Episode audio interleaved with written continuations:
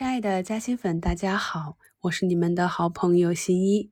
今天呢，来跟大家聊一聊我们市场上的一些技术体系和所谓的炒股秘籍，包括我们熟知的一些看股票的指标体系和投资方法的创始人。这些金融大咖在他们的投资生涯中经历了哪些起伏？我们又能够从前人的经历中学到些什么？我们先来看一位著名的证券分析师，一八九四年出生于英国伦敦的本杰明·格雷厄姆。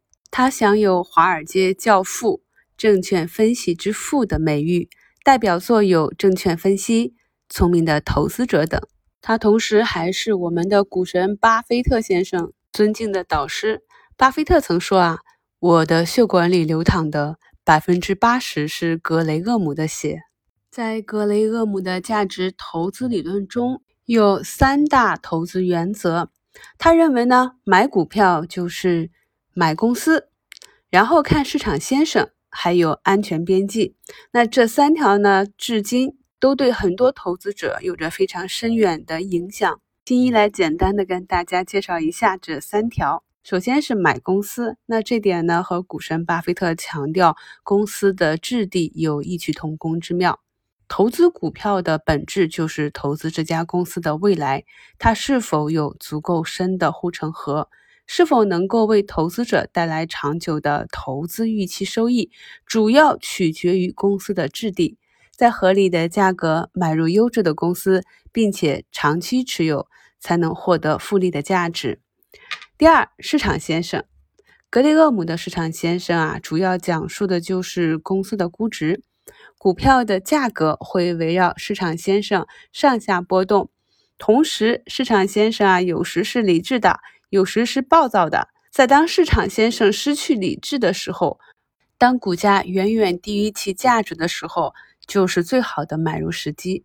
因为市场先生不会长期不理智，迟早会认识到自己的错误，并且进行修正。第三条就是安全边际，安全边际强调两个点。一个是本金的安全性，就是巴菲特先生讲的保住本金啊，保护我们的本金。另一个点就是止损，投资的盈利和亏损的比例非常重要，也是新一在节目中经常讲的。我们在买入一只个股之前，一定要算好当下它所处的位置和我们计算的盈亏比。毕竟啊，投资是不可能每一笔都赚钱的。以上三点呢，就是格雷厄姆三大投资原则。那细细的看来，真的是用最通俗的语言揭示了投资的真谛。一九二三年，格雷厄姆创立了自己的投资公司，也就是最早的类似私募基金的公司。他利用自己建立的价值投资理论和方法。他的公司啊，管理从几十万美元，几年间就做到了几百万美元，在当时啊，可是一笔不小的数目。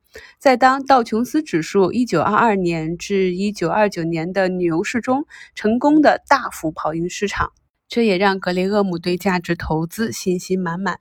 然而，一九二九年道琼斯指数开始走熊，并快速暴跌。那一年，道琼斯指数下跌了百分之十七，而格雷厄姆也亏损超过百分之二十。但是，一九三零年的格雷厄姆认为市场已经失去理智，出现了明显低估，于是他不仅全仓抄底，最后信心满满的大幅加入杠杆买入，因为他坚定地认为市场已经严重低估，价值终将回归。而且呢，他前面的价值投资也为他获得了非常好的收益。不过，格雷厄姆还是低估了市场的力量，而高估了自己的力量。市场实际上依旧暴跌，一直到一九三二年才见底。在市场暴跌的情况下，格雷厄姆实际上早已经爆仓破产了。所以说啊，股票价值这个东西是很难精准的去衡量的。比如说，在情绪高涨的时候，一家公司你给它一百倍的市盈率，你也觉得合理。因为它明年业绩翻倍，那市盈率就变成了五十倍。而在情绪不好的时候，你觉得这个优秀的公司已经是三十倍的市盈率，算很低了。但如果市场情绪继续的恶化，它完全可能跌到二十倍。当你觉得二十倍已经很低估的时候，如果出现了极端恶劣的环境，那它跌到十五倍也不是不可能。因此呢，用价值的角度衡量，但是啊，却用杠杆进行抄底，只要一倍杠杆就爆仓了，更别说是高杠杆。杠杆是站在时间的对立面。假如我们低估了市场的力量，或者高估了自己的判断，最后在杠杆的作用下，往往会遭受惨痛的毁灭性损失。本杰明·格雷厄姆他的失败就是死于抄底，终于杠杆。所以，我们经常讲高手死在抄底的路上。这也是新一在节目中跟大家反复去强调：如果你做的是反弹反抽。一定要快进快出，带好止盈止损。